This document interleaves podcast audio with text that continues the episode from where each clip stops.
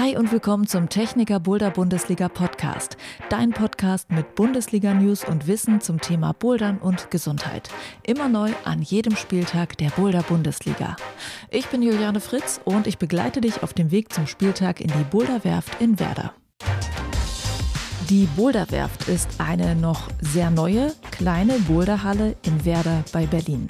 Sie liegt direkt an der Havel an einem Yachthafen. Nach der Boulder-Session kann man sich direkt in der Halle ein Stand-Up-Pedal ausleihen und ins Wasser gehen. Das ist aber nicht die einzige Besonderheit dieser Halle.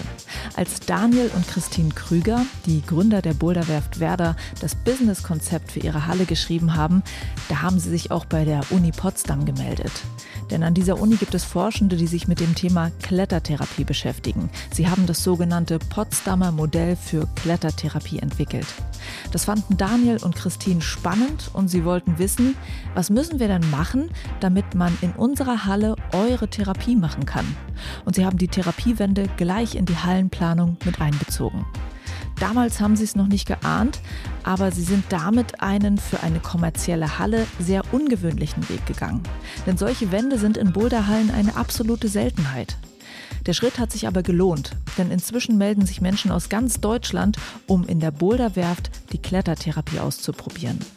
Hallenchef Daniel Krüger und Klettertherapeut Silas Dech sind beide zu Gast in dieser Folge vom Techniker Boulder Bundesliga Podcast. Und sie erzählen vom Konzept der Halle und von den Erfolgen der Klettertherapie. Bevor es an diese Interviews geht, gibt es noch ein viel diskutiertes Bundesliga-Thema, zu dem wir uns ein paar Meinungen von euch eingeholt haben. Was ist los in der Techniker Boulder Bundesliga Community? Es gibt da ein Thema, das gerade diskutiert wird. Das ist ein Thema, das immer mal wieder aufkommt. Und zwar sind manche Athletinnen und Athleten zu stark für die Liga, sodass sie eigentlich in die nächsthöhere Liga wechseln müssten. Dazu spreche ich jetzt mit Jakob und Christian von der Techniker Boulder Bundesliga und sage erstmal Hallo in die Runde. Hallo Juliane, ich grüße dich. Hallo. Christian, dich haben wir hier noch nie gehört im Podcast. Du bist nämlich ganz neu im Organisationsteam der Liga und deshalb sagen wir dir nochmal ganz besonders willkommen und erzähl uns doch mal, was du da machst. Ja, danke schön. Genau, ich bin jetzt seit Oktober hier im Team und bin hauptsächlich für die Website verantwortlich, beziehungsweise für die IT und werde hier die Website weiterentwickeln, mich hier um die technischen Aspekte kümmern, aber natürlich auch hin und wieder andere Themen bearbeiten, wie zum Beispiel jetzt dieses Thema hier und bin natürlich auch bei den Spieltagen vor Ort. Da gibt es natürlich auch immer genug zu tun, sodass da auch Arbeit für mich anfällt. Und man muss vielleicht noch sagen, Christian ist jetzt äh, nicht nur Teil des Teams, sondern äh, schon lange Teil der Liga. Seit wann machst du schon mit Christian? Seit zweieinhalb Jahren jetzt, genau. Das ist meine dritte Saison. Und äh, ja. Okay, sehr cool, dass du jetzt dazugekommen bist, auch ins Ligateam. Und wir sprechen über ein Thema, äh, Überschrift zu stark für die Liga Fragezeichen. Das wird immer mal wieder diskutiert und ihr habt Leute aus der Liga um Feedback gebeten, darum, dass sie vielleicht ihre Gedanken, auch Ideen äußern. Ihr habt die aktuellen Tabellen analysiert, um zu gucken, ähm, ob das ein Problem ist, was wirklich akut besteht. Und ich würde gerne aber anfangen damit, was die Leute da eigentlich meinen oder was auch äh, deren Gefühl eigentlich ist. Weil soweit ich das verstehe, geht es da jetzt vor allem um die zweite Liga. Da sagen manche auf den vordersten Plätzen, da sind Leute so stark, dass die eigentlich schon erste Liga sein müssten. Das fühlt sich dann so an wie, hey, die besetzen da die ersten Plätze, obwohl sie gar nicht äh, Teil dieser Liga sein sollten. Und Zugleich habe ich auch gehört, dass es für manche ein schwerer Schritt sein kann, in die höhere Liga aufzusteigen. Die sagen, hey, in der aktuellen Liga bin ich ja so super gut, ich schaffe alle Boulder, das ist cool. Wenn ich in die nächste Liga wechsle, schaffe ich vielleicht nur vier, fünf Boulder und dann macht mir das auch gar keinen Spaß mehr. Also ist so ein bisschen so eine Angst, zur schwereren Liga hochzuwechseln. Sind das schon zwei der wichtigsten Aspekte, die ihr da so hört aus der Community oder muss man noch andere Perspektiven kennen, um diese ganzen Fragestellungen zu verstehen? Also ich denke, das sind schon zwei der wichtigsten Aspekte, die immer wieder hochkommen. Und da muss man vielleicht noch vorab sagen, dass dieses Thema wirklich durchgängig ähm, ja, Thema in der Liga und in der Community ist. Und ist jetzt ganz aktuell nochmal hochgekommen, weil wir eine Story von einem Teilnehmer geteilt haben, der auch schon länger in der zweiten Liga ist, äh, fleißig zur einen Station immer mitfährt, sehr aktiv ist und ähm, ja eben nicht unter den ersten äh, sechs ist, sag ich mal. Und ja, dieses vermeintliche Ärgernis äh, für sich aber auf jeden Fall sieht. Ähm, es wird viel besprochen. Und da haben wir bei Instagram einfach mal eine Story von ihm repostet, um mal zu horchen in die Community rein. Wie schaut es denn eigentlich bei euch aus? Äh, seid ihr da auch der Meinung oder äh, habt ihr Ideen oder seht ihr das überhaupt nicht so? Und da kamen wirklich die unterschiedlichsten Antworten, also von völliges Verständnis, das ist ein großes Ärgernis, bis hin zu absolut überhaupt gar kein Problem. Die Athleten da ganz oben bringen auch absolut tolle Leistungen und das ist unterstützenswert. Bis hin auch zu Ideen, wie könnte man das vielleicht anpassen. Es sind aber auf jeden Fall so diese beiden Probleme, ja. Sind die Leute zu stark oder bin ich zu stark und äh, traue mich aber vielleicht nicht in die erste Liga? Mhm. Und was da ja ganz spannend ist, dass ihr die aktuellen Tabellen analysiert habt, um zu schauen, ist das denn wirklich so? Ähm, was ist bei der Analyse rausgekommen und nach welchen Kriterien habt ihr das dann auch analysiert? Also wie sagt ihr, ähm, sind Leute zu stark oder nicht zu stark? Ja, wir haben uns das mal angeschaut und haben uns daran orientiert, wo stehen denn aktuell die stärksten Athleten nach vier Spieltagen? Das heißt, wie viele Bowler haben die getoppt? Wie viel davon flashen die denn eigentlich auch? Das heißt, wie viel davon fällt denen so leicht, dass es im Prinzip keine Herausforderung mehr für die ist. Und dabei haben wir halt festgestellt, dass es eigentlich, und nicht nur eigentlich, dass es niemanden in der zweiten Liga gibt, weder bei den Damen noch bei den Herren, der mit Leichtigkeit alle Boulder toppen kann. Also es sind nicht alle Boulder getoppt worden im Gesamten. Das heißt, ähm, keiner hat alles getoppt. Und die Flashraten liegen da auch maximal bei 80 bis 85 Prozent. Das bedeutet, es gibt immer so ein paar Boulder, an denen die AthletInnen auch zu knacken haben und sind derzeit keine AthletInnen zu stark für die zweite Liga. Da muss man vielleicht noch dazu sagen, das war jetzt auch nicht in jeder Saison immer so gut verteilt, wie es jetzt gerade ist. Außerdem stehen wir auch noch am Anfang der Saison, also da kann sich natürlich auch noch mal ein bisschen was anderes ergeben.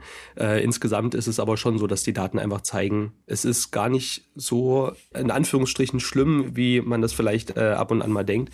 Und dass es in ja, dieser Saison vielleicht auch besonders äh, gut läuft, eigentlich von der Verteilung. Es liegt auch so ein bisschen am angepassten Routenbau. Also hier wird mehr darauf geachtet, dass man auch in der zweiten Liga schaffbare Probleme schafft, die trotzdem in den oberen Plätzen äh, für Differenzierung äh, sorgen. Was mich äh, an dem Punkt interessieren würde, was ist das Prozedere? Der Optimalfall, ja, wenn wir jetzt mal so überlegen, ich ordne mich am Anfang der Saison in Liga 2 ein, passe da auch noch ganz okay rein. Am Ende der Saison bin ich so stark, dass ich einfach alles flashe, zum Beispiel, ja. Ähm, und dann würde man mir vielleicht mal nahelegen, in die erste Liga zu gehen. Aber wie funktioniert dann das? Also, wenn ich dann den Übergang von einer Saison zur anderen habe, kommt ihr dann auf mich zu und sagt, hey Juliane, du musst jetzt in die erste Liga gehen, weil du da gerade alles geflasht hast? Oder muss ich das von mir selbst aus, weil ich das bei mir merke, diesen Schritt vornehmen? Wie läuft es? Also bei über 9000 Teilnehmern im System kann man das natürlich jetzt nicht individuell mit jedem klären. Wer auf dich zukommt, ist in dem Fall unsere Webseite und die orientiert sich am Regelwerk. Hat man am Ende der Saison abzüglich der Streichergebnisse bei den Spieltagen im Schnitt 95 Prozent der Routen getoppt, dann ist man verpflichtet aufzusteigen und wenn ich mich in der nächsten Saison anmelden möchte, dann ist die Liga, in der ich vorher war, gar nicht mehr für mich als Möglichkeit da, um die auszuwählen.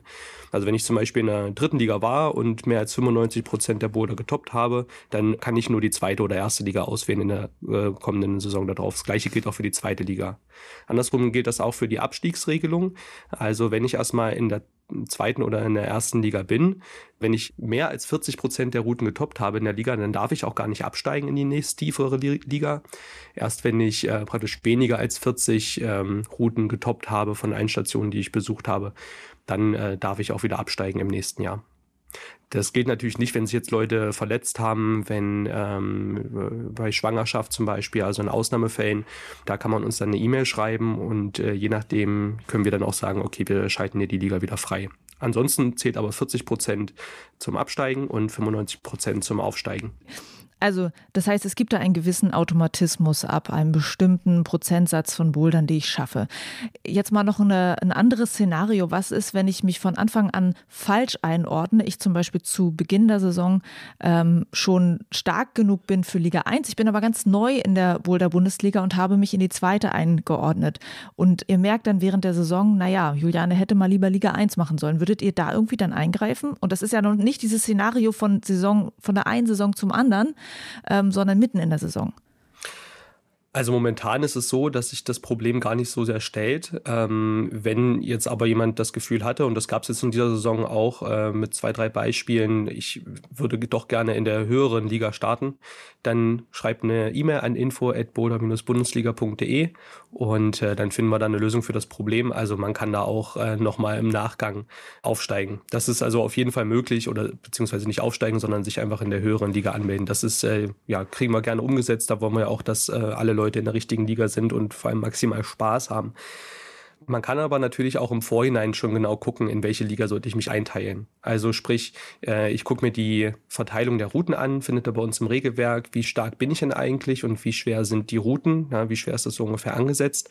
Da kann man schon mal schauen. Und dann kann man natürlich auch die ersten ein, zwei Spieltage selber dazu nutzen, um einfach mal beide Ligen zu machen und äh, die Boulder beider Ligen zu, äh, ja, durchzutesten und dann zu schauen, ähm, bevor ich jetzt die Ergebnisse eingetragen habe, ähm, okay, jetzt die erste Liga, die passt besser für für mich oder die zweite oder eben auch die dritte. Da kann man sich also einmal selber testen, gucken auf der Webseite, wie ist es. Und äh, falls man sich jetzt dann doch wirklich falsch eingeschätzt haben sollte, dann kann man uns auch gerne schreiben, da sind wir offen für. Und was ist denn, wenn man aber äh, direkt in dieser einen Liga, in der man dachte, man passt, total losgelegt hat? Nach zwei Spieltagen merkt man, das war jetzt nicht richtig dann kann man ja für die ersten beiden Spieltage eigentlich schon gar keine Punkte mehr sammeln, wenn man dann in die andere Liga geht, weil die sind dann irgendwie vergeben. Also ist es dann irgendwie Pech gehabt oder wie läuft das? Naja, gar keine Punkte wird man nicht gesammelt haben, weil da gibt es ja auch immer Überschneidungen. Also einige Routen aus der zweiten Liga gibt es auch in der ersten Liga. Es gibt sogar welche, die sind in der dritten und in der ersten Liga. Ne? Das ist dann vielleicht die schwerste in der dritten Liga und die einfachste in der ersten Liga.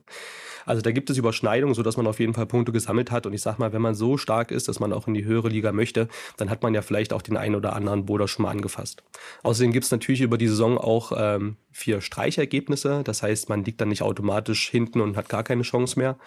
Und äh, ja, mal abhängig von den Streichergebnissen. Also jede Station ist ein Highlight und äh, lohnt sich hinzufahren. Also eine verlorene Station ist es in keinem Fall. Ihr habt jetzt genau bei diesem Thema, über das diskutiert wird, einige Teilnehmende um ihre Meinung gebeten und da sind auch ein paar Vorschläge gekommen. Also die hatten Ideen, wie kann man vielleicht den Ligawechsel anders gestalten, um eben dieses Thema, vielleicht sind Leute zu stark in ihrer Liga, um äh, ja da Abhilfe zu schaffen. Drei Szenarien äh, sind dabei rausgekommen, äh, wo es Ideen gab, wo ihr gesagt habt, die wurden auch besonders häufig genannt. Und es wäre schön, wenn ihr die mal vorstellen würdet, was das für Szenarien sind und auch dazu sagt, wie umsetzbar ist denn das? Also äh, ein Vorschlag, der häufiger kam, war die verschärfte Auf- und Abstiegsregelung. Ne? Ich steige also nicht erst bei 95 Prozent auf, sondern vielleicht schon bei 90 Prozent oder ich äh, steige nicht äh, bei 40 Prozent ab oder darf nicht bei 40 Prozent äh, absteigen, sondern darf erst bei 30 Prozent absteigen. Das war ein Vorschlag. Hätte das aktuell die Leute überhaupt betroffen, Christian? Ja, genau. Das habe ich mir jetzt mal angeschaut und habe ähm, die Tabellen ausgewertet und habe es sozusagen rückwirkend berechnet, habe mir die Daten aus der aktuellen Saison angeschaut und aus der letzten Saison. Und dabei haben wir festgestellt, dass ähm, selbst wenn wir jetzt 90 Prozent äh, als Aufstiegsgrenze sozusagen festlegen würden, dass das bei den Damen tatsächlich keine einzige Athletin betreffen würde und bei den Herren wären davon nur zwei betroffen gewesen. Genauso wie die Abstiegsregel, die trifft tatsächlich nur auf einen einzigen zu. Das heißt, das sind bei den Daten, die wir uns angeschaut haben, wirklich minimale Mengen, die da überhaupt ähm, von betroffen wären. Weil die meisten Leute in den Ligen aktuell tatsächlich neue Teilnehmer sind, die sich zum ersten Mal sozusagen in ihre Liga eingeordnet haben, dann offensichtlich ziemlich stark dabei sind. Aber ja, auch da hätte man mit diesem veränderten Szenario gar nicht so viel, ja, gar nicht so viele Treffer gehabt. Ein zweiter Vorschlag, den es noch gab, war, dass man die ersten Spieltage so ein bisschen zum Ausprobieren benutzt. Also in welche Liga gehören die Leute denn eigentlich rein? Und ähm, ja, dass man dann praktisch über die Liga zugeteilt wird. Ne? Also es gibt keine Ligen am Anfang, sondern man hat vielleicht, ja, sag mal 30, 40 Boulder und je nachdem, was man geschafft hat, wird man dann im Nachgang vielleicht prozentual oder so eingeteilt in die Ligen von uns selber. Ja, es klingt erstmal nach einem ganz sinnvollen Prozedere. Das Problem dabei ist natürlich, dass man dann sowas wie eine, ja, eine, eine Zwangsqualifikation einführen würde. Wir sind ja als Techniker der Bundesliga offen für alle. Es soll jeder teilnehmen können und man soll auch während der laufenden Saison noch einsteigen können. Und deswegen gibt es aktuell auch so viele Streichergebnisse. Ähm, man soll sich aussuchen können, zu welchen Spieltagen man fährt und ob man vielleicht auch erst einfach am dritten Spieltag einsteigt. Und das könnte man dann nicht mehr. Also man müsste sozusagen an dieser Qualifikation teilnehmen, um danach in die entsprechenden Ligen einsortiert zu werden. Das würden wir dann ja vornehmen laut Vorschlag. Und ähm, das würde im Prinzip dieses ganze Konzept torpedieren. Das heißt, das ist einfach keine Lösung und würde dazu führen, dass die Bundesliga eben halt ein geschlossener Wettkampf ist und nicht mehr offen für alle bleibt. Ein weiterer Vorschlag war auch, dass man nach ja, zwei oder drei Stationen, an denen man zum Beispiel teilgenommen hat, dass da geschaut wird, wie hoch war denn die Flashquote, also wie viele Routen hat man, wie viele Boote hat man im ersten Versuch gemacht und dass es dann ja nach einer Zahl X an Stationen, dass es dann einen Zwangsaufstieg gibt für die Leute, die eben zu viel geflasht haben. Ja, das Problem mit dem Szenario ist vor allem, ja, gibt es mehrere Probleme, aber vor allem ist da die Frage, wo zieht man denn da die Grenze? Wann lässt man jemanden zwangsaufsteigen? Was passiert dann mit den gesammelten Punkten? Hat auch noch so ein anderes Problem. Und zwar, wir stellen ja mit den Bordern Aufgaben an die AthletInnen und sagen hier, das sind eure 15 Herausforderungen und äh, die gilt es zu meistern und würden aber mit so einem Zwangsaufstieg oder mit so einer Regel direkt auch eine Warnung aussprechen und sagen, ja, seid gut, aber seid nicht zu gut, weil ansonsten müsst ihr in die nächste Liga aufsteigen. Und das ist was, was wir am Ende nicht wollen. Wir wollen, dass äh, dass SportlerInnen für ihre guten Leistungen nicht bestraft werden. Außerdem hätte man hier natürlich auch wieder das Problem, wie nimmt man dann die Punkte mit in die erste Liga, falls man gezwungen wird, aufzusteigen. Und was man vielleicht auch noch sagen muss, also das waren jetzt so drei Vorschläge, die oft kamen, aber was, glaube ich, am meisten kam, war einfach Support für die Athleten, für die starken Athleten und Athletinnen der zweiten und dritten Liga und auch für das System. Also die meisten Leute haben auch gesagt, ja, es ist vielleicht nicht ganz perfekt, lässt sich aber auch schlecht umsetzen, macht einfach genau weiter so, das passt schon. Das war auch ein schönes Feedback, das äh, mitzubekommen. Also auch wenn es ab und an Ärger gibt in der Community, der Großteil der Leute äh, freut sich einfach, dass es das System gibt und äh, denken auch, sind auch der Meinung, dass es so passt, wie es ist. Okay, und ihr habt auch ähm, bei den Teilnehmenden nachgefragt, also bei denen, die schon mal so einen Ligawechsel gemacht haben, wie das denn eigentlich für sie war. Und da haben wir jetzt äh, zwei O-Töne von zwei Leuten, die das einfach mal erzählen. Das hören wir uns jetzt an. Mein Name ist Nele und ich bin letztes Jahr zum ersten Mal bei der Bundesliga dabei gewesen und bin für die zweite Liga gestartet. Letztendlich war ich dann am Ende der Saison auf dem elften Platz und mir ging es so, dass ich am Anfang der Saison ja nicht alle Boulder getoppt habe und auch einige Herausforderungen dabei waren für mich. Und dann während der Saison, weil ich auch noch zuvor noch gar nicht so oft gebouldert bin, sondern eher am Seil geklettert bin, bin ich dann immer stärker geworden und habe dann letztendlich auch häufig 15 Boulder toppen können. Das führte dazu, dass ich jetzt diese Saison in die erste Liga aufsteigen musste, wo ich aber von mir persönlich berichten würde, dass ich es sogar ganz cool finde, in der ersten Liga anzutreten, da einfach mehr Boulder eine Herausforderung sind und es nicht immer darauf ankommt, unbedingt jeden Boulder zu flashen. Weil letztes Jahr war es dann am Ende so, dass wenn ich in den vorderen Plätzen mitspielen möchte, muss ich unbedingt ganz, ganz viele Boulder flashen. Und das hat natürlich den ersten Versuch immer sehr stark unter Druck gesetzt. Jetzt bin ich in der ersten Liga und natürlich sind dann auch so fünf, sechs Boulder, die am Ende ziemlich, ziemlich hart und auch nahezu unerreichbar für mich sind. Trotzdem habe ich bei den anderen zehn Bouldern, die realistisch sind, sehr viel Spaß dabei. Und anderen oder neuen TeilnehmerInnen würde ich dann empfehlen, einfach zu schauen, ähm, wo würde ich mich selbst einordnen und auch mutig zu sein, in einer höheren Liga zu starten. Hi, ich bin Kali und war die letzten zwei Jahre ziemlich aktiv in der Liga dabei. In meiner ersten Saison habe ich mich in der zweiten Liga angemeldet, weil es einfach ziemlich passend war.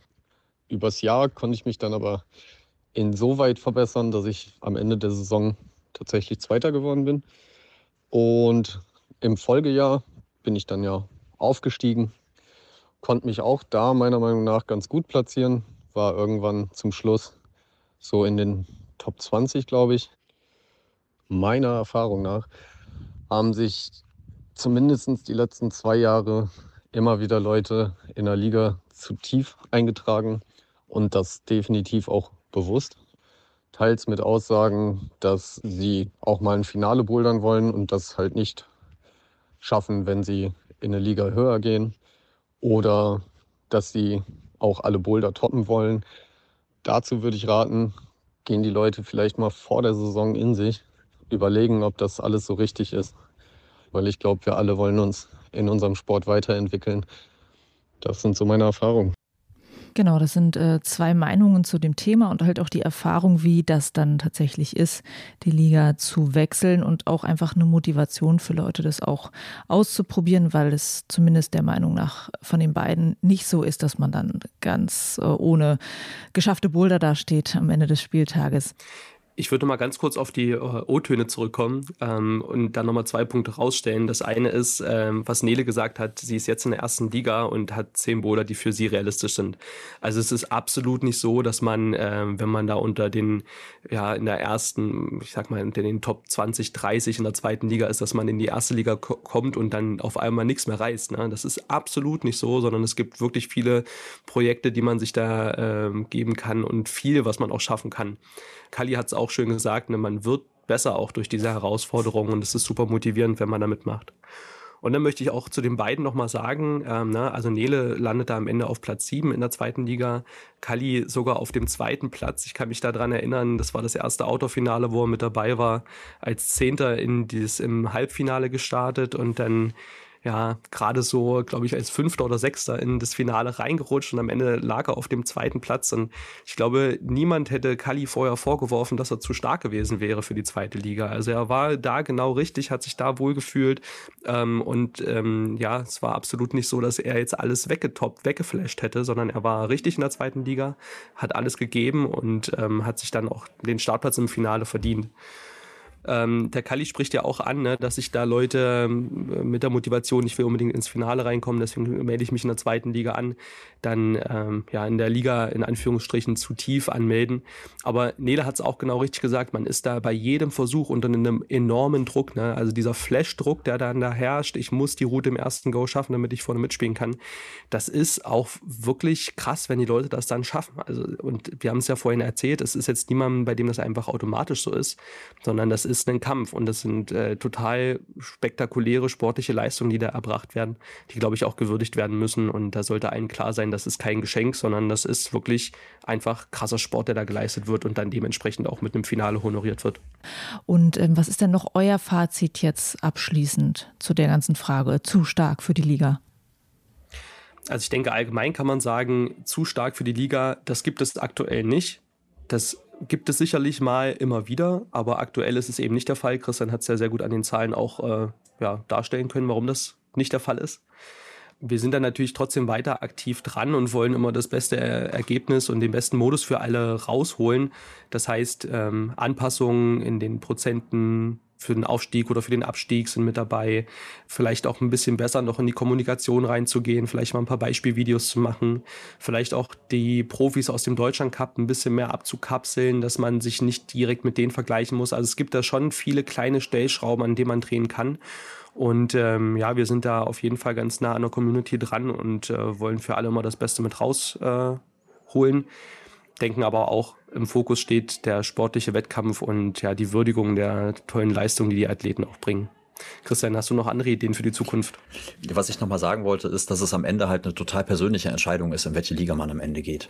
Also die Motivation bei den einzelnen Teilnehmern kann komplett unterschiedlich sein. Es ist eben halt, wie es gerade auch schon gesagt wurde, bei manchen der Wunsch, einfach mal ein Finale mitzubodern die möchten dann vielleicht in der zweiten Liga starten, weil sie dann in ihrem ersten Jahr einfach die Chance darauf haben und wissen, ja, im nächsten Jahr muss ich vielleicht aufsteigen, dann ist das vielleicht nicht mehr so realistisch für mich. Es gibt aber auch Leute, die dann sagen, nee, ich möchte einfach stark werden. Ich möchte, ich sehe das als, als Herausforderung für mich und gehe deswegen direkt in die erste Liga. Oder es gibt Leute, die sagen, ich möchte einfach mal gucken, ich möchte coole Leute treffen, ich möchte neue Hallen sehen, ich möchte ja, einfach mal weg aus meiner, aus meiner eigenen Halle ein bisschen durch die Gegend reisen und so. Für denjenigen kann auch die dritte Liga richtig sein. Das ist halt eine total individuelle Entscheidung. Und deswegen ist es da auch wirklich schwer zu sagen, ähm, du bist jetzt hier falsch und äh, noch schwieriger zu sagen, wir als Organisator nehmen dich jetzt da raus und zwingen dich jetzt woanders anzutreten. Es ist eben eine Liga für alle und da sollte man auch berücksichtigen, dass die Motivation einfach sehr, sehr unterschiedlich und individuell sein können. Und was ich noch mal ganz klar sagen möchte, ist, dass niemand, der unter den Besten in der zweiten und dritten Liga da ganz oben mitspielt, in irgendeiner Weise an den Pranger gestellt werden soll. Also es sind enorm starke Leistungen, die erbracht werden. Es ähm, ist so, dass, dass die Menschen echt hart trainieren, um ihre Ergebnisse so zu erzielen. Es ist halt wichtig, dass es am Ende auch so wahrgenommen wird, dass es eine starke sportliche Leistung ist, die da am Ende erbracht worden ist. Und das ist wichtig. Okay, dann Jakob und Christian, danke für den Input zu dem Thema und danke natürlich auch an alle Leute, die da ihre Meinung zu abgegeben haben und Ideen äh, mit in den Topf geworfen haben. Äh, das ist sehr cool. Ja, auch von uns danke für den ganzen vielen Input, der da kam. Der war wirklich super. Und wenn ihr Bauchschmerzen habt, wenn ihr ja auch positives Feedback habt oder Wünsche, dann äh, scheut euch nicht und schreibt uns gerne an info@boder-bundesliga.de oder auch über unseren Techniker Boder Bundesliga Instagram-Account.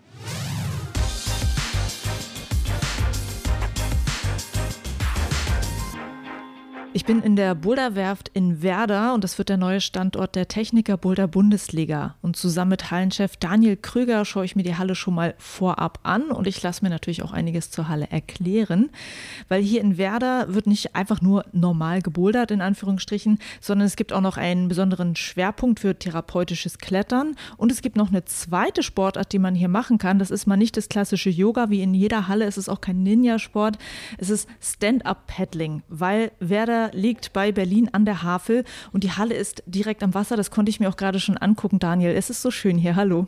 Es ist wunderbar. Hallo Juliane, schön, dass du da bist. Willkommen in der Bola-Werft. Äh, ist es für dich auch immer noch schön? Also manche Sachen äh, übersieht man ja dann, wenn man täglich da ist. Ist es für dich auch noch so schön, hier ans Wasser zu gehen? Es fühlt sich nicht an, als ob man auf Arbeit fährt. Es fühlt sich an, als ob man jeden Tag wieder in den Urlaub startet, ja. bis man im Arbeitsleben wieder angekommen ist. Aber die Atmosphäre strahlt auf jeden Fall eine, ein gewisses Feel-Good-Charakter aus, ja.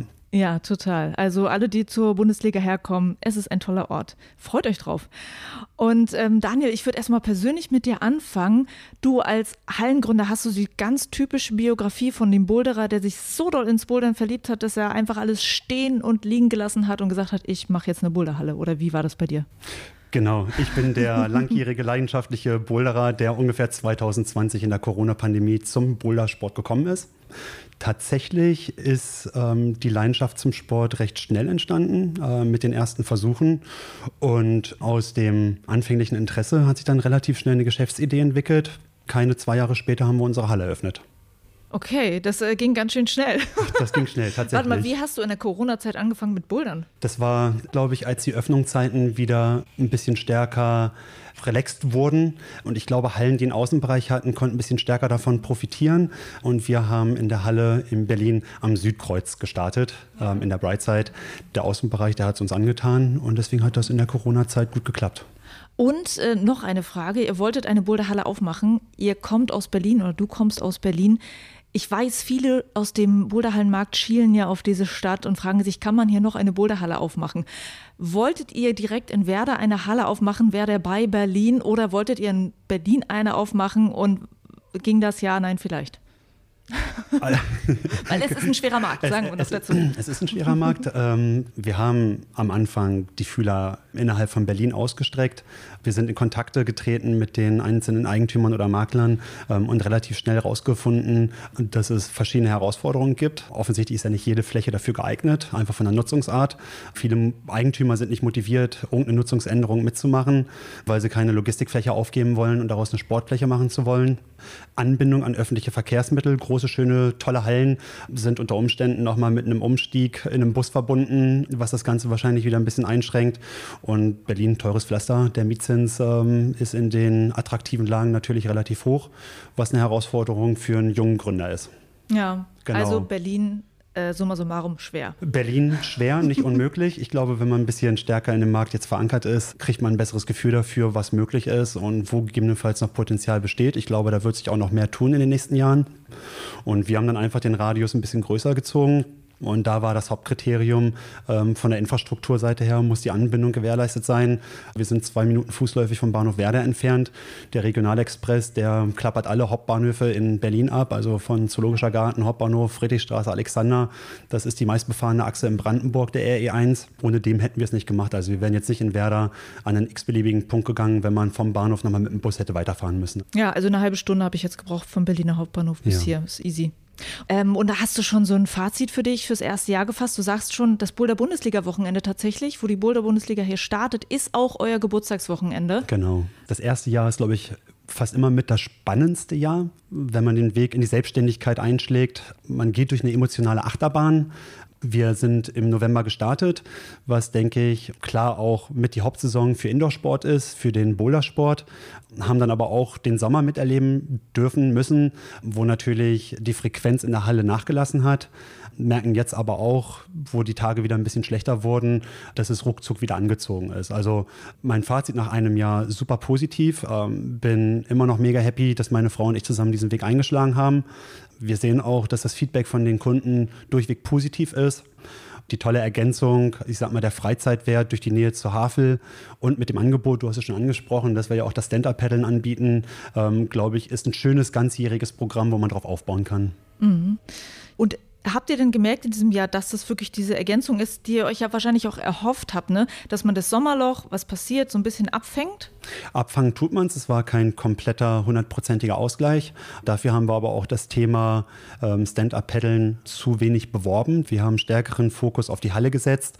Ähm, das wollen wir jetzt für 2024 noch konzeptionell ein bisschen aktiver angehen, wo wir Anfängerkurse, fortgeschrittenen Kurse, geführte Touren anbieten wollen. Wir haben Leute im Team drin, die sind leidenschaftlich auf dem Wasser unterwegs. Genau, also das wollen wir stärker ausbauen, damit es das Sommerloch der Halle umfänglich, sage ich mal, ausgleicht. Mhm. Würdest du sagen, aus dem, was ihr jetzt hier gelernt habt, auch mit den beiden Sportarten zusammen, dass es auf jeden Fall empfehlenswert ist, zwei sportliche Angebote zu machen? Wenn du jetzt äh, sagst, ich würde mal noch eine Halle aufmachen wollen, würdest du jedes Mal irgendwie über sowas nachdenken? Ja, also nach meinem Dafürhalten schon.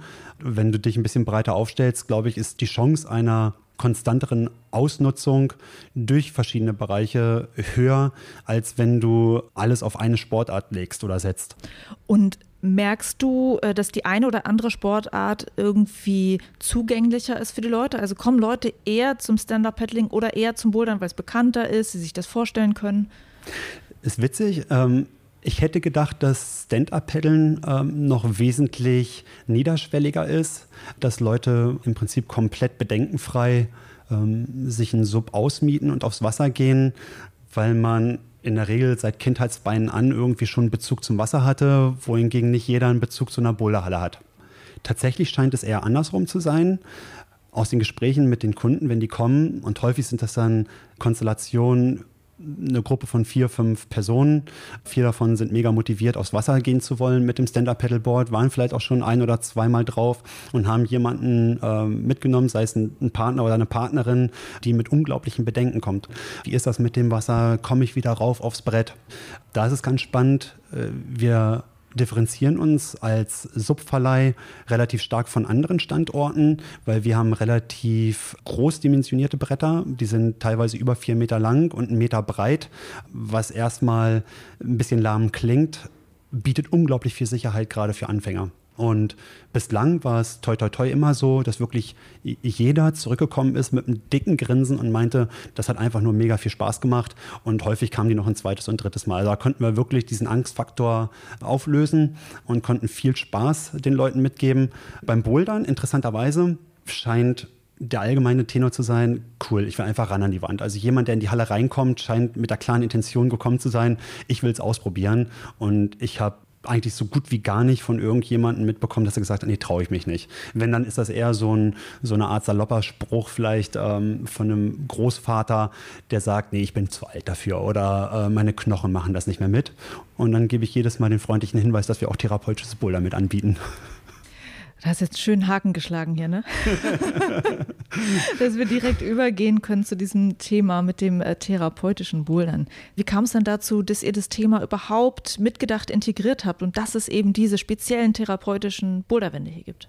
War reiner Zufall, aber ein glücklicher Zufall, aus dem wirklich was Tolles entstanden ist. Im Rahmen von einer, von einer Business-Plan-Erstellung war das sogar noch. Wollte ich einfach mal austesten, ähm, indem ich verschiedene Institutionen angeschrieben habe, einfach mal hier lokale Schulen. Hey, ähm, wir haben hier was vor, äh, möglicherweise könnte was passieren. Wie sieht eure Resonanz aus? Könntet ihr euch vorstellen, das als Schule oder Hort oder was auch immer ins Programm mit einzubauen und zu nutzen? Und so sind wir auch auf die Uni Potsdam zugegangen, weil am Standort Golm ist ja bereits eine kleine Boulderhalle etabliert. Und bei Internet oder im Rahmen der Internetrecherche habe ich gesehen, dass es das Potsdamer Modell da gibt. Potsdamer Modell ähm, fürs therapeutische Klettern. Habe mich da ein bisschen stärker eingelesen und habe dann einfach eine E-Mail ähm, an die Gruppe geschickt, die das durchführt. Ich glaube, ich bin auch direkt bei unserem jetzigen Therapeuten gelandet, ähm, dem Silas. Und so kam es recht schnell zu einem Austausch darüber wo wir einfach mal, also ich verstehen wollte, was bedeutet das überhaupt, was machen die denn dort, was ist denn Klettertherapie?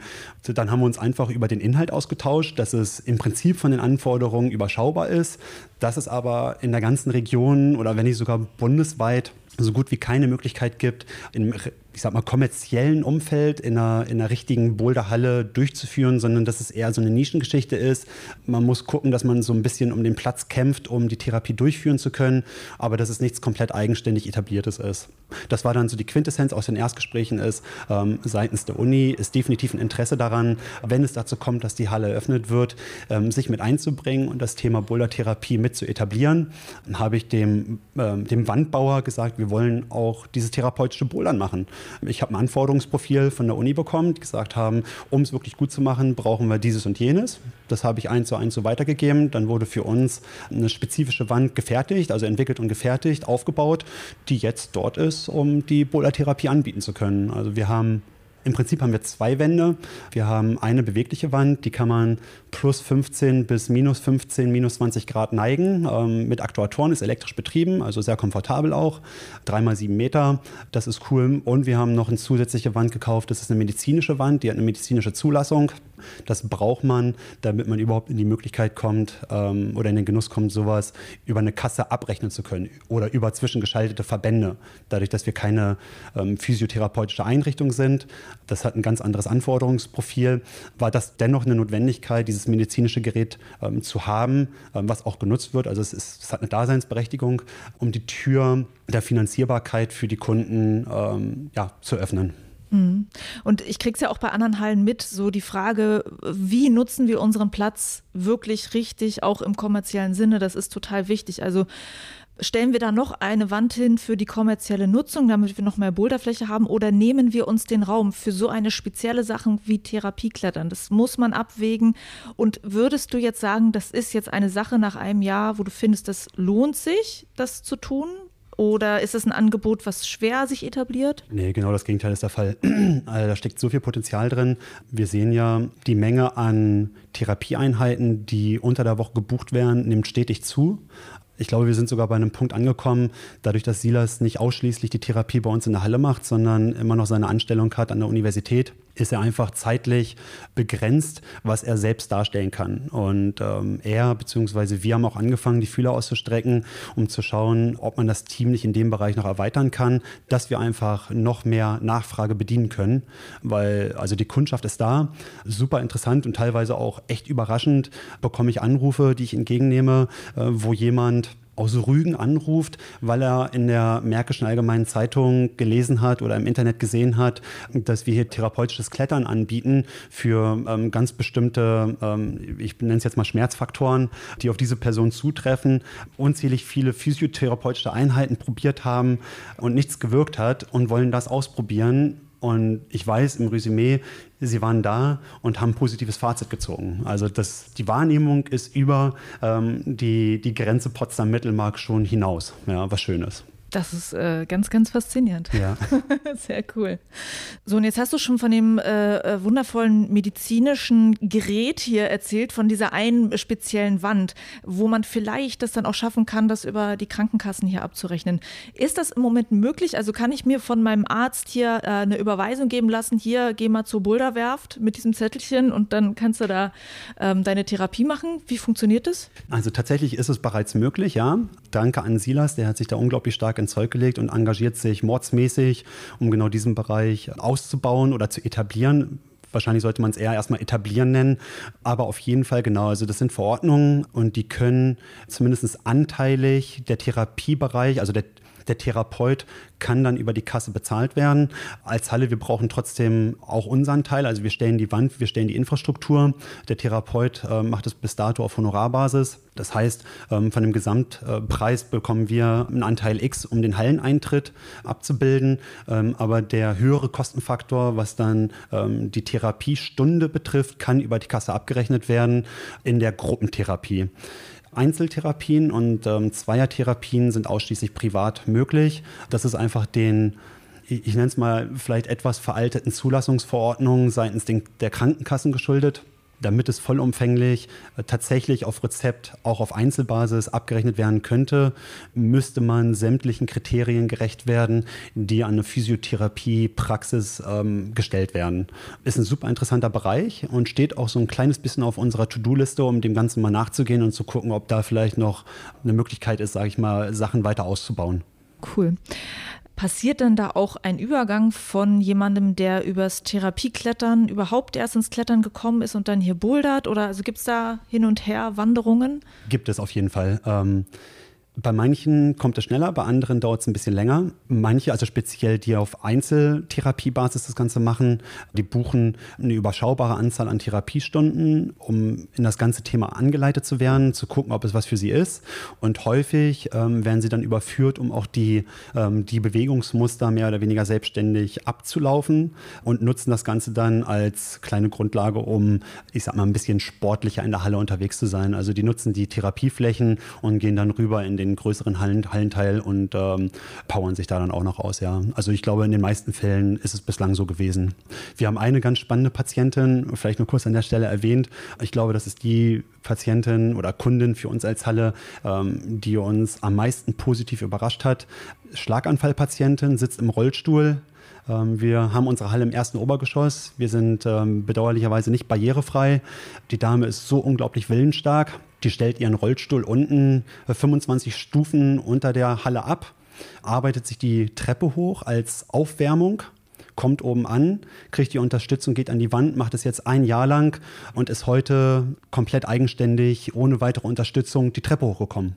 Und also ich sag mal, das sind so, wenn du das mitbekommst und siehst, wie viel mentale Überzeugung und Willenskraft notwendig ist, aber was eine Klettertherapie tatsächlich ermöglicht, es ist ja bemerkenswert.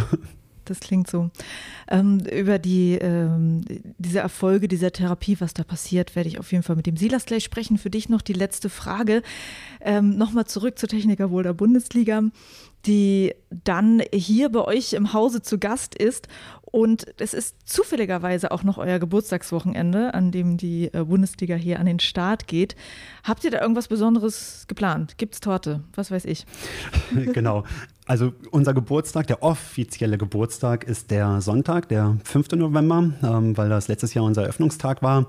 Kickoff der Bundesliga findet bei uns am 4.11. am Samstag statt. Ähm, wir wollen am Samstag ab 14 Uhr mit einem lokalen DJ-Kollektiv, paar Paletten, ähm, einfach eine schöne musikalische Unterstützung machen. Ähm, heißt, ab 14 Uhr bis Open End werden wir hier mehrere DJs am Start haben.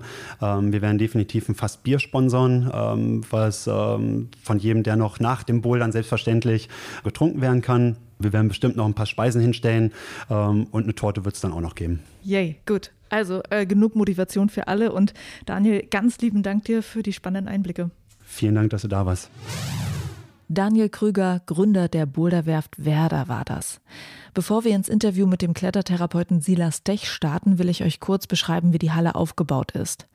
In der Boulderwerft gibt es einen großen Boulderraum, den man direkt sieht, wenn man die Halle betritt. Der ist schön lichtdurchflutet, weil die Glasfenster auf dem Dach das Tageslicht hereinlassen. Hinter einer Wand folgt ein Boulderraum für Kinder und daneben ist der Bereich für die Bouldertherapie. Hier gibt es zwei Wände. Einmal die große schwenkbare Wand, die nach den Vorgaben der Klettertherapie für das Potsdamer Modell gebaut wurde. Dazu noch eine schmalere Wand. Das ist die genormte Wand für Klettertherapie, von der Daniel gesprochen hatte. Als ich in die Halle komme, arbeitet Silas gerade mit einer Frau an der großen Wand und auch direkt nach unserem Interview hat Silas den nächsten Therapietermin. Auch an diesem Tag ist der Therapeut also gut ausgebucht. Und ich freue mich sehr, jetzt auch von ihm zu hören, was er da bei seiner Arbeit genau macht.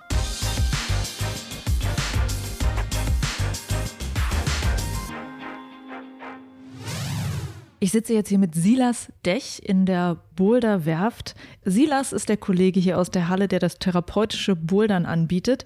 Und das Ganze macht er nach dem Potsdamer Modell für therapeutisches Klettern. Darüber würde ich natürlich gerne einiges von ihm wissen. Und äh, natürlich auch über seinen Hintergrund, wie er dazu gekommen ist, seine Motivation und so weiter. Darüber sprechen wir jetzt. Hallo Silas. Ja, hallo. Ich freue mich hier zu sein. Dann äh, fangen wir mit dir ganz persönlich an. Wie kommt man dazu, Klettertherapeut zu werden? Also was hast du gemacht, was hast du gelernt, um dich zu qualifizieren? Also in meinem Grundstudium habe ich Sporttherapie und Prävention studiert. Dort habe ich dann auch einen Kurs gemacht zum Bouldern. Das war so ein Wahlpflichtkurs.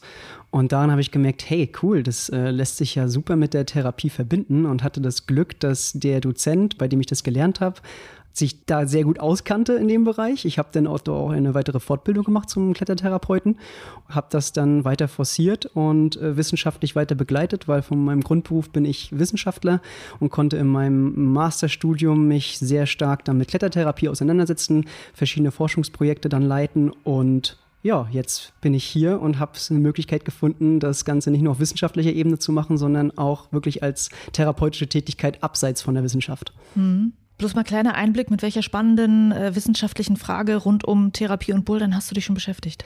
Äh, das war damals, da hat mich ein Kollege dazu angesprochen, wie sieht's aus, wollen wir mal was in Richtung Skoliose-Therapie machen, einfach was anbieten, was abseits von dem gängigen Schrotmodell ist, von dieser speziellen Therapieform, die äh, eben dort Jugendliche machen müssen, weil die teilweise halt therapiemüde davon sind. Also einfach eine spannende Alternative zu bieten. Und äh, dann habe ich gedacht, so, hey, cool, Skoliose, das ist eine Sache, die war sehr kompliziert im Studium. Damit muss man sich erstmal auseinandersetzen und gedanklich dort irgendwie reinwachsen. Und äh, da hatte ich dann sehr doll Lust drauf. Und dadurch haben wir dann ja uns in der Richtung im Forschungsprofil halt ausgerichtet und ja, dann ein großes Projekt angelegt. Können wir das nochmal sagen? Skoliose, falls es jemand nicht weiß, ist die Wirbelsäule, die irgendwie eine, ähm, eine Verkrümmung. Eine Verkrümmung, hat. ja? Genau, ja. Also äh, die ist also das ist letztendlich eine dreidimensionale Deformität der Wirbelsäule. Die Wirbelsäule wächst einfach schief, wenn man äh, so sagen will. Man weiß auch in den meisten Fällen nicht, warum das so ist.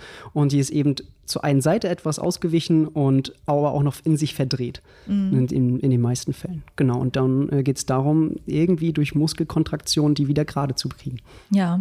Und Therapiemüdigkeit, ich weiß nicht, äh, wer mir das schon mal erzählt hat, ist ein großes Ding so, ne? Dass, dass die Leute einfach natürlich ihr Leben lang damit schon zu tun haben, von einer Praxis in die nächste rennen und dann dann muss man denen auch mal irgendwie was bieten, was die selber nochmal wieder dafür begeistert, sich ständig da mit ihrem Körper zu beschäftigen, oder?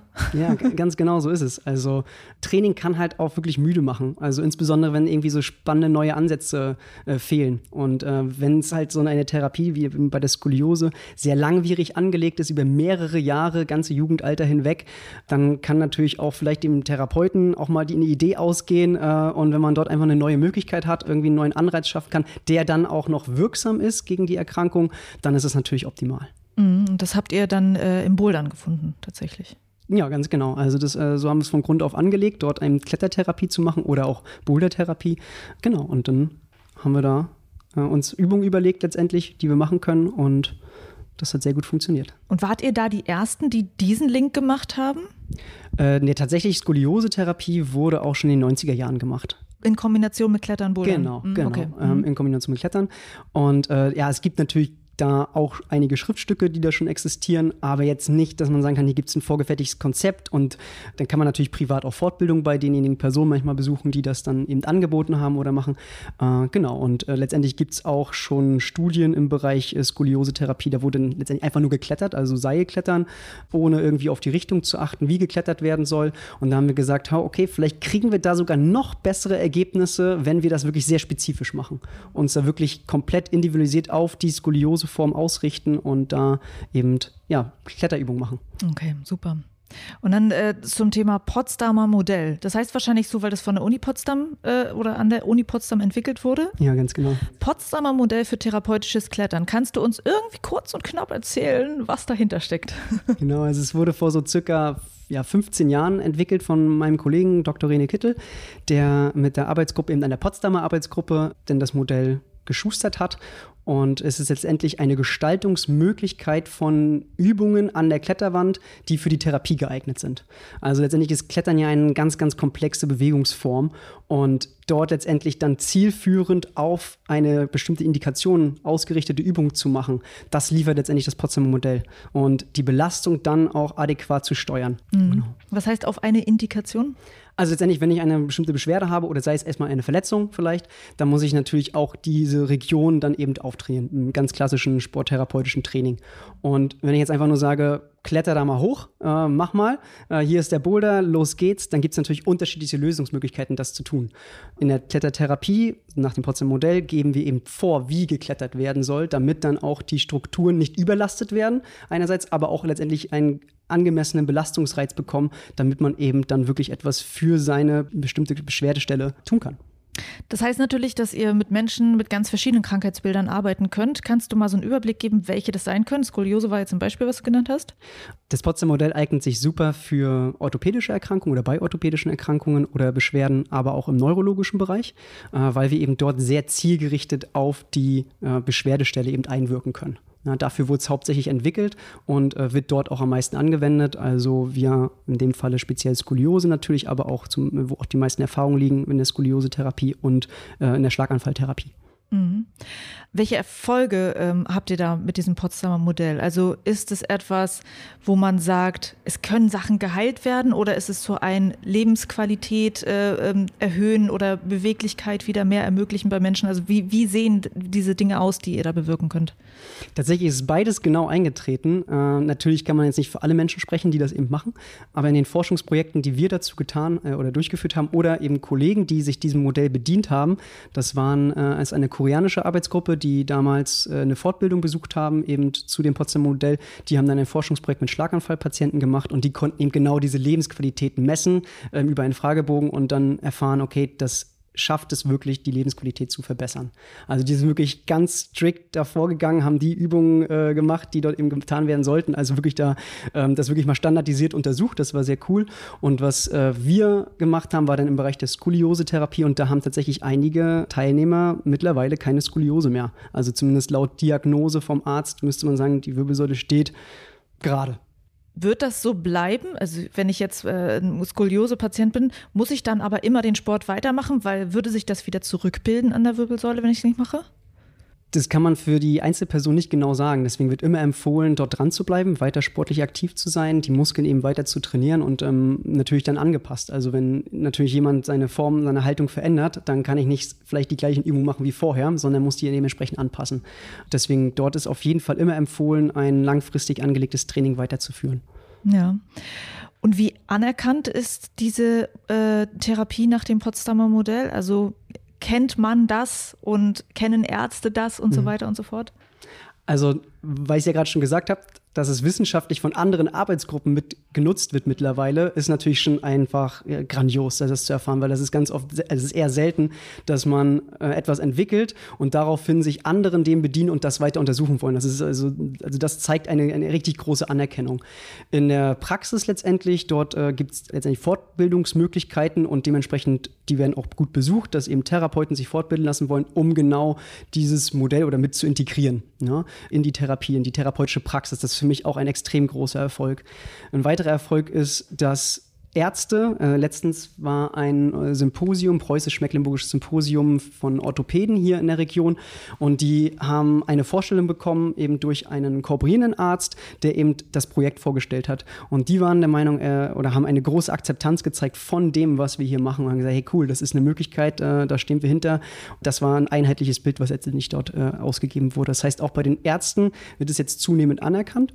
Und für mich noch ein persönliches äh, großes Anliegen war eben, dass es dann auch wirklich in die therapeutische Praxis geführt wird hier in unserer Region. Und das ist das, was wir hier in der Boulderwerf geschaffen haben. Mhm. Welche Voraussetzungen brauchst du an einem Ort, um die Therapie machen zu können? Also wir haben schon ein bisschen eben mit Daniel darüber gesprochen, dass hier spezielle Wände in der Halle gebaut wurden, die die Voraussetzungen für euch erfüllen. Also es ist eine neigbare Wand hier. Das wissen wir also schon. Welche anderen Voraussetzungen braucht ihr noch? Also zum Beispiel die Griffe. Wie muss das aussehen? Oder der Routenbau. Oder nennt man das überhaupt so? ja, äh, kann man schon mit vergleichen. Also ich würde ich würd das sogar so weit runterbrechen, am Ende, man braucht eine Kletterwand.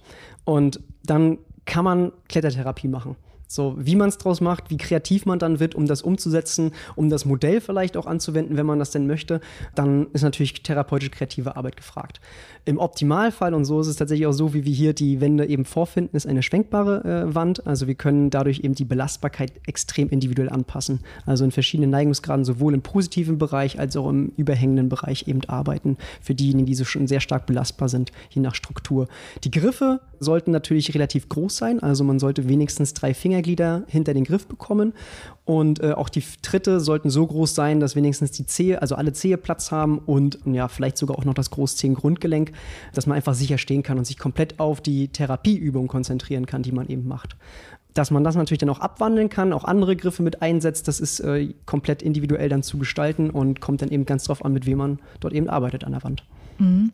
Und äh, bist du dann in dem Fall auch ein Rootsetter? Also wenn du einen bestimmten Patienten, Patientin hast, weißt, ich brauche das und das, schraubst du vor jeder Session die Wand um oder ist die Wand so bestückt, dass es irgendwie anpassbar ist für jede Person?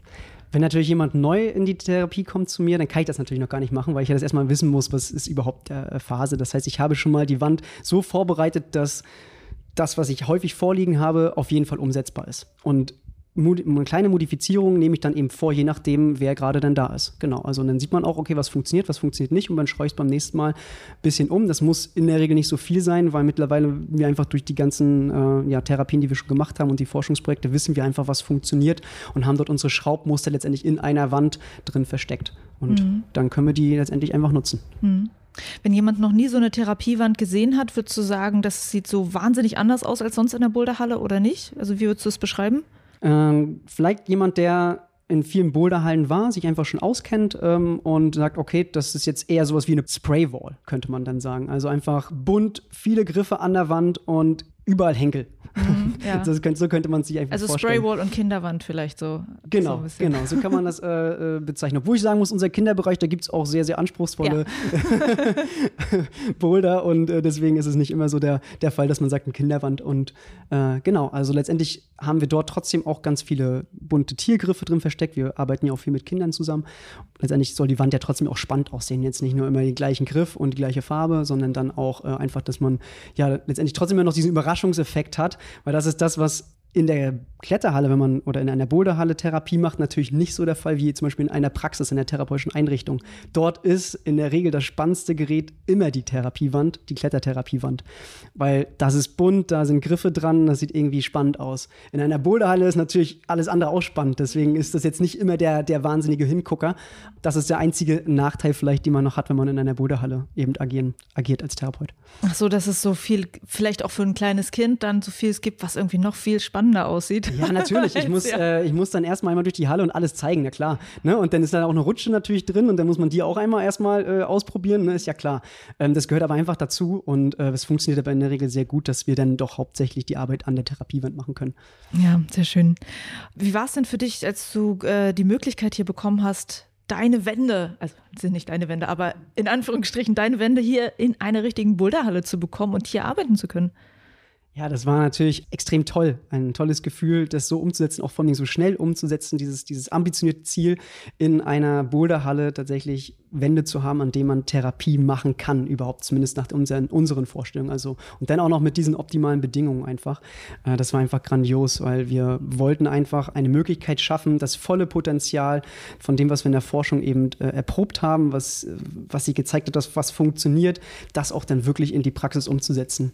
Und das eben nicht nur in einer therapeutischen Einrichtung, sondern wirklich in einer Sporthalle. Und das ist einfach ein ganz, ganz großer Projekterfolg gewesen über ein, Transferprojekt, was was, wir erfolgreich dadurch abschließen konnten. Dadurch, dass eben die Heimbetreiber da hier so, so offen waren, äh, war das einfach toll, dass das dann auch mhm. geklappt hat. Ja. Und ich habe vom Daniel schon gehört, es wird wirklich sehr rege genutzt und äh, du hast wahnsinnig viele Kunden, sagst du Kunden oder Patienten, Patientinnen? Wie Sportler. Sportler, Sportlerin, äh, genau. Also das ist das Schöne. Jeder, der hier in die Halle kommt, ist irgendwo gleich. Ja, also das ist einfach extrem inklusiv. Ja? Also wir haben, jeder, der reinkommt, der geht erstmal an den Dresen, zahlt den Halleneintritt wie jeder andere auch oder hat eben eine gewisse Kontingentkarte und dann wird Sport gemacht. Mhm. So, und das ist dann entweder in, mit einem Trainer oder einer Trainerin oder halt nicht. Genau, und ich bin in dem Falle dann der, der Trainer und das ist einfach eher ein Vorteil zu sagen, okay, ich muss jetzt hier nicht unbedingt der Therapeut sein, ja, auch wenn man therapeutische Arbeit leistet. Ja, okay. Und kannst du mal so einen Einblick geben, mit welchen Menschen du hier schon gearbeitet hast? Also du musst jetzt natürlich keine persönlichen Stories erzählen, so, aber wer war schon hier und ähm, wie konntest du den Menschen helfen? Was erlebst du mit denen? Äh, der Jüngste ist zurzeit fünf Jahre alt, zum Beispiel. Dann gibt es zwei Jugendgruppen mit Haltungsschwierigkeiten. Dann gibt es Erwachsene natürlich hauptsächlich Rückenprobleme. Dann haben wir Störungen im Bereich der Koordination, also einfach Schwierigkeiten, Gleichgewicht zum Beispiel zu halten oder auch ähm, ja, die visuelle Wahrnehmung manchmal eingeschränkt ist. Da gibt es einfach ein sehr, sehr breites Spektrum tatsächlich und äh, das soll auch nicht darauf beschränkt werden. Also es ist letztendlich für jung und für alt. Wir haben dort noch einige andere ja, Vorstellungen, mit wem wir denn noch gerne zusammenarbeiten wollen. Genau, also wenn ich da schon mal aus dem Nähkästchen plaudern darf, dort ähm, wollen wir als nächstes, nächsten Monat beginnt eine Erwachsenengruppe für Rückenbeschwerden. Im neuen Jahr wollen, oder spätestens Anfang neuen Jahres soll es dann eine Krebssportgruppe geben und äh, im Laufe des nächsten Jahres dann hoffentlich auch eine Seniorengruppe. Das sind so die nächsten mhm. Ziele, die ich verfolge. Ja, das ist tatsächlich noch so ein Bereich. Ne? Also immer wenn ich mal, ich bekomme ab und an mal äh, Nachrichten von Hörerinnen und Hörern, die eher älter sind und die wirklich so denken, hey, wo sind denn unsere Leute hier? So, ich sehe immer gar keine Menschen, die so alt sind wie ich in diesem Sport. So, aber man muss vielleicht denen auch ein Angebot schaffen, oder? Ja, ganz genau. Ja. Und da, darum geht es eigentlich auch, weil es ist wie bei jedem Menschen auch, also insbesondere Ältere, die haben äh, auch ganz klassisch Erwachsene, auch voll im Berufsleben, die einfach sagen, oh nee, das ist mir einfach nichts so. Also das kann mir nicht vorstellen, dass ich dann da wie ein nasser Sack dann da an der Wand hänge. Das ist so ein, ganz häufig höre ich solche, ähm, solche Ausdrücke dann. Und denen einfach zu sagen, man, wir können das, also diese individuellen Ziele so ausrichten mit der Klettertherapie eben in dem Fall oder mit Gesundheitsklettern, wenn man so will, dass man jetzt sagt, wir müssen jetzt hier nicht der große Sportler werden, ähm, sondern einfach das volle Potenzial nutzen, ähm, körperlich aktiv zu sein durch eine äh, tolle Sportart. Sportart. Mhm. Wenn ihr jetzt so eine Seniorengruppe aufmacht, würdest du mit denen an der Therapiewand anfangen oder in der Halle? Das kommt ganz darauf an. Also ich äh, bringe einfach extrem gerne auch Menschen generell Klettern bei und die Therapiewand, die ist genauso dafür nutzbar. Das ist also letztendlich dort eingebettet in äh, das ganze Konzept hier in der Halle, also dass dort eben auch klassisches Techniktraining gemacht werden kann. Genau, eignet sich halt hervorragend. Und äh, natürlich schließt es nicht aus, dass wir auch an die anderen Wände rangehen. Das ist ja das Tolle in dieser Halle, dass man nicht darauf beschränkt ist, eben dann nur an einer Therapiewand zu arbeiten. Es kommt einfach ganz auf die Belastbarkeit an und darauf richten wir das Training aus. Mhm. Es ist auch wirklich sehr einzigartig, dass es das hier gibt in der Halle. Und ich habe jetzt, seit ich das hier weiß, seit ich mit euch gesprochen habe, immer mal wieder bei Gesprächen mit anderen äh, Leuten aus der Hallenszene gefragt, kennt ihr irgendeine Halle, die das hat? Also die wirklich eine Wand für therapeutisches Bouldern hat. Und da haben mir alle gesagt, nö. Äh, kennst du irgendeine Halle? Mm, ich habe mal von einer Halle im Westen, ich glaube in Köln war das, gehört, die so etwas hat, wie rege die genutzt wird und wie groß die ist, bin ich mir gerade nicht mehr ganz sicher. Meistens ist es eher so, dass in den Hallen, wenn sie therapeutische Angebote haben, dass es dann wirklich an den klassischen Boulderwänden, die halt existieren, eben gemacht wird. Wo es dann auch immer mal wieder, auch von solchen Therapeuten habe ich schon gehört, mit denen habe ich gesprochen, dass es schwierig ist. Du musst dir sozusagen Wandbereiche so ein bisschen wie erkämpfen weil das ist kommerziell genutzte Wand und dann kommt da jetzt so ein Kurs, der hat auch noch ganz besondere Bedingungen und dann ist das schwierig. Und einfach zu sagen, das hier ist euer Platz, ist äh, ein Luxus und ganz toll. Ja, auf jeden Fall ein totaler Luxus. Ich habe aber auch mit Kollegen aus der Schweiz sprechen können und die finden das auch vollkommen in Ordnung, in einer Boulderhalle oder in einer Kletterhalle Therapie zu machen. Und auch wenn sich das dann mal umändert, Schraubmuster sich mal ändert, dass es äh, für die dann auch nicht immer ein Problem darstellt. Aber für optimale Bedingungen ist es natürlich so, ich habe meine eigene Wand und kann über die dann bestimmen oder beziehungsweise im Kollegium letztendlich. Und es ist eine Voraussetzung, ich glaube nicht in allen Bundesländern, aber in einigen Bundesländern, dass Krankenkassen das übernehmen können. Also weil ich habe schon gehört, dass es wohl äh, Orte gibt in Deutschland, wo du dann nicht offiziell eine Therapie machen könntest in der Boulderhalle, wenn das nicht diese Wände dafür gibt. Genau, wenn es jetzt um Abrechnungen geht, dann ist es tatsächlich so, dass es eine medizinisch zugelassene Wand sein muss und dann auch noch zusätzlich die Zulassung für das, was man abrechnen möchte. Und das geht in Deutschland gerade über ein äh, Krankengymnastik am Gerätrezept. Und da gibt es aber auch tatsächlich nur eine Wand, für, mit der das möglich ist in Deutschland derzeit. Okay, also man muss diese Wand in der Halle haben. Von Aktuell ist es tatsächlich so, dass es dann nur diese eine gibt, um das halt dann wirklich direkt abrechnen zu können. Also nicht direkt, es ist trotzdem indirekt, weil es über äh, dem ist ein fürchterlicher Begriff, aber Krankengymnastik halt läuft. Äh, deswegen nennen wir das auch nicht so, sondern eben Klettertherapie. Ja. Ähm wenn du es nochmal zusammenfassen müsstest, was macht eigentlich das Klettern und Bouldern zu einem so guten Sport für die Therapie? Klettern wirkt ganzheitlich, also auf den kompletten Körper. Und da gab es tatsächlich jetzt auch eine schöne Meta-Analyse, also eine Studie, bei der viele andere Studien zusammengefasst wurden. Und die haben herausgefunden, dass Klettern eben auf biopsychosozialer Ebene wirkt. Und dadurch hat es das Potenzial, wirklich auf die verschiedensten Erkrankungen einzuwirken. Und äh, das ist natürlich ein, ein, Luxusgut, letztendlich das mit einer Therapieform zu machen. Kannst du das biopsychosoziale mal nochmal ganz kurz aufdröseln? Genau, also Bio, biopsychosoziale Ebene, damit meinte ich auf biologischer Ebene, also rein die Körperfunktion betreffend. Äh, psychologisch psychologisch, natürlich dann auch im ganzen geistigen Bereich. Ja? Und äh, ja, sozialer Ebene Bouldern macht man in der Regel immer in einer Gruppe. Selbst bei Einzeltherapien ist man mindestens mit dem Therapeuten zusammen, mit der Therapeutin. Das heißt, das ähm, ist immer ein Austausch und ein soziales Gefüge letztendlich, was man dort nutzen kann. Mhm. Genau. Und da gab es einfach tolle Erfahrungen und mittlerweile, das ist die höchste Ebene letztendlich der Evidenz, die man haben kann über eine Meta-Analyse, um zu wissen, wie wirkt das gerade. Und da sind wir jetzt mittlerweile schon sehr weit, aber leider noch immer am Anfang. Das heißt, viel weitere Forschungstätigkeit ist nötig, damit es einfach anerkannt wird, dann tatsächlich auch als Therapieform. Mhm. Wie finden die Leute hier zu dir? Also passiert es, dass Leute irgendwie schon davon gehört haben, dass es das gibt? Werden Leute mit einem bestimmten Krankheitsbild vielleicht sogar von Medizinern darauf hingewiesen, hey, da könntest du hingehen. Wie unterschiedlich ist das? Es gibt genau beide, beide Ebenen. Also sowohl, dass Ärzte das teilweise jetzt auch schon empfehlen oder Ärztinnen. Äh, da gibt es ähm, einfach einen guten, regen Austausch mittlerweile hier in der Umgebung, auch ähm, jetzt durch den Kongress dort auch gerade, dass das Ärzte überhaupt kennenlernen. Also das ist natürlich auch Arbeit, die weiter geleistet werden muss, damit dann auch konkret Empfehlungen gegeben werden können, wenn zum Beispiel eine klassische Therapie nicht in Frage kommt, weil einige sagen, nö, ein klassisches Gerätetraining möchte ich einfach nicht machen. Da fehlt mir die Motivation zu. Und dann zu sagen, ich würde gerne eine Alternative haben und dann wird das tatsächlich heutzutage auch schon oder der Zeit auch schon empfohlen. Und ansonsten ist es häufig ein Grund, den ich höre, ich habe keine Lust auf eine klassische Physiotherapie oder Gerätetraining, medizinische Trainingstherapie. Ich möchte gerne etwas Funktionelleres machen, ich möchte etwas irgendwie Spannenderes machen. Deswegen bin ich hier, Silas, und äh, kannst du mir helfen. So ist eigentlich so ein bisschen der, der Werdegang, also beide Seiten. Ja, und ähm, wenn ich jetzt bei dir reingucken würde in so eine Therapiestunde, was ich tatsächlich ja eben schon gemacht habe, kurz, bin ich ja vorbeigelaufen. Was sieht man da? Wie anders sieht es vielleicht auch aus als das Bouldern, das wir kennen? Also, ne, Bouldern ist ja für uns meistens so, wir haben einen Startgriff, wir haben einen Topgriff, wir wollen von A nach B kommen. Was sind da die Ziele? Das kann tatsächlich auch ein Ziel sein, also einen Startgriff zu definieren und an den Topgriff zu kommen, ist aber nicht immer eine Voraussetzung dafür, also um Klettertherapie zu machen. Das ist ja das Schöne, man kann das Ganze auf kleine sportliche Ziele runterbrechen und das ist auch das, was diesen, so einen Erfolg eben bringt, also ein Erfolgserlebnis bringen kann. Also es muss nicht immer der eine Boulder sein mit der spezifischen Farbe vielleicht auch in der Halle, äh, die man dann geschafft hat. Wenn man das am Ende hinbekommt, ist natürlich umso schöner und dann kommen wir wirklich in den sportlichen Aspekt weiter mit rein, also weg von der Therapie eher in Richtung Sport.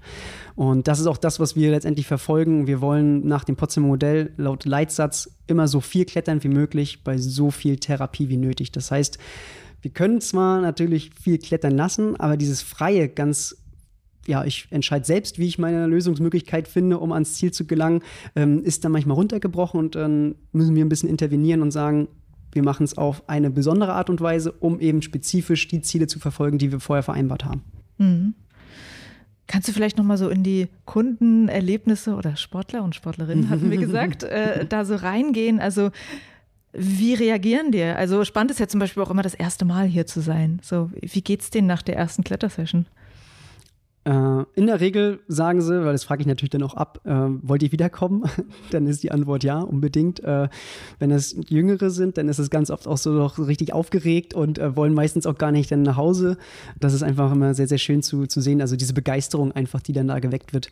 Und äh, natürlich gibt es auch reserviertere Personen, die dann sagen, oh ja, also ich habe es mir schlimmer vorgestellt. Das kann auch mal sein. Und das ja. ist für mich einfach ganz toll, zu sagen, hey, es muss nicht dein Lieblingssport werden. Vielleicht wird man es auch nie als Sport betreiben, sondern einfach als körperliche Betätigung. Das ist vollkommen in Ordnung und das ist äh, ja einfach immer toll zu sehen, wie Leute dann Motivation schöpfen können, eben sich körperlich zu betätigen. Mhm. Was sind denn für dich so die Erlebnisse, aus denen du so deine Motivation und Energie für diesen Job auch ziehst? Also was begeistert dich? Da ich von Hause aus eben Wissenschaftler bin, ist es einfach schön zu sehen, wenn es direktes Feedback gibt. Das dauert manchmal einfach und vielleicht auch manchmal Jahre, bis es irgendwer mal liest oder wie auch immer. Wenn man natürlich äh, am Patienten oder mit Personen, mit Sportlerinnen und Sportlern einfach direkt zusammenarbeitet, kriegt man unmittelbares Feedback. Manchmal ist es nonverbal, das Lächeln einfach, was man bekommt oder eben das kleine Dankeschön am Ende oder eben, wenn man sieht, ey, die Ziele, die werden erreicht, die, jemand erreichen möchte. Und das ist einfach ganz, ganz toll, äh, dabei zu sein, das begleiten zu können. Mhm. Und der Daniel hat schon von der einen Patientin erzählt, die einen Schlaganfall hatte und die auch tatsächlich eigentlich hier eine Hürde hat, in, den, in das Gebäude reinzukommen, weil sie im zweiten Stock ist und sie im Rollstuhl ist und sie schafft es tatsächlich hier reinzukommen, was ganz toll ist. Äh, Im Hintergrund vielleicht, das hatte Daniel vorher nicht erzählt, es ist denkmalgeschütztes Gebäude und es darf hier auch kein Fahrstuhl leider reingebaut werden. So, ne? Das wäre natürlich das Einfachste. Aber äh, das ist jetzt so im Gebäude nicht möglich. Auf jeden Fall, das war eine Geschichte, die er mir erzählt hatte. Hast du noch eine Geschichte von einem Patienten, einer Patientin, die du erzählen magst? Also wenn wir jetzt bei dem Beispiel bleiben, habe ich heute ein ganz tolles Erlebnis gehabt. Das erste Mal war sie in der Halle und ich musste nicht das mitbegleiten. Also normalerweise starten wir die Session immer unten und heute komme ich rein und sie ist schon ist schon in der Halle. Und ich habe gesagt so, du bist mir eine Erklärung schuldig. das war einfach äh, einfach toll und das sind einfach diese Erlebnisse, die man dann einfach hat, so die man nicht vorhersehen kann oder auch einfach die Berichte, was alles funktioniert, welche Körperfunktionen zurückkommen, sei es die Uhrzeit ist auf einmal lesbar. Man kann von einer Wand von uns, kann man aus äh, die Uhr betrachten und auf einmal sagt sie, ja, ich, ich sehe auf einmal, wie spät es ist. Weil, Kannst du mir das mal bitte erklären, wie äh, das geht? Also letztendlich, äh, eben nach dem Schlaganfall äh, war es so, dass eben nicht nur das Gleichgewicht beeinträchtigt war und äh, ja eben eine spastische Lähmung letztendlich in der linken Körperhälfte, sondern zusätzlich auch Doppelbilder aufgetreten sind. Äh, die visuelle Wahrnehmung war einfach eingeschränkt. So, und das ist einfach, wenn man die ganze Zeit zwei Bilder hat, dann kann man die vielleicht auch nicht so gut integrieren integrieren zu einem Bild letztendlich. Und Griffe, Tritte werden schlechter gesehen und dadurch ist natürlich auch das ganze Klettern schwieriger und auch die Fernsicht, letztendlich in dem Fall dann die Uhrzeit, äh, ist dann einfach nicht möglich gewesen. Und einmal stehen wir dort auf der ersten Trittstufe der Therapiewand und sagt, oh, ich kann auch einmal die Uhrzeit sehen. so, äh, das sind dann so tolle Sachen. Oder wir müssen ja dann auch das, wenn, wenn sie so Berichte gibt, äh, dass sie jetzt äh, zu Hause eben die Badezimmertür nicht mehr zuschlagen muss, weil sie sich darauf konzentrieren muss, nicht hinzufallen, sondern dann eben ganz in Ruhe die Türklinke betätigen kann. Also das sind so Alltagsgeschichten, die ich dann eben durch die Patienten dann zurückgemeldet bekomme, was auf einmal funktioniert, was vorher nicht so gut funktioniert hat. Und das ist einfach ganz, ganz toll. Ja, sehr schön. Und ansonsten natürlich halt, ja klar, also wenn Schmerzen weniger werden oder weg sind, dann ist das natürlich auch immer ein Erfolgserlebnis, dass man sagen kann, hey cool, das hast du dir erarbeitet und ich konnte das mitbegleiten. Das ist einfach ja. toll.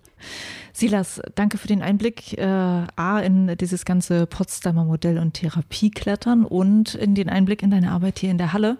Und ich wünsche dir noch ganz viele spannende Erlebnisse mit den Sportlerinnen und Sportlern hier. Ja, vielen, vielen Dank. Hat mich sehr gefreut. Das war's für diese Folge im Techniker Boulder Bundesliga Podcast. Danke für die Einblicke in die Boulderwerft an meine Interviewgäste Daniel Krüger und Silas Dech. Euch allen wünsche ich jetzt einen tollen Spieltag in der Boulderwerft in Werder. Bis zur nächsten Folge hier im Techniker Boulder Bundesliga Podcast. Dann geht es nach Leipzig in die Onyx Boulderhalle. Halle.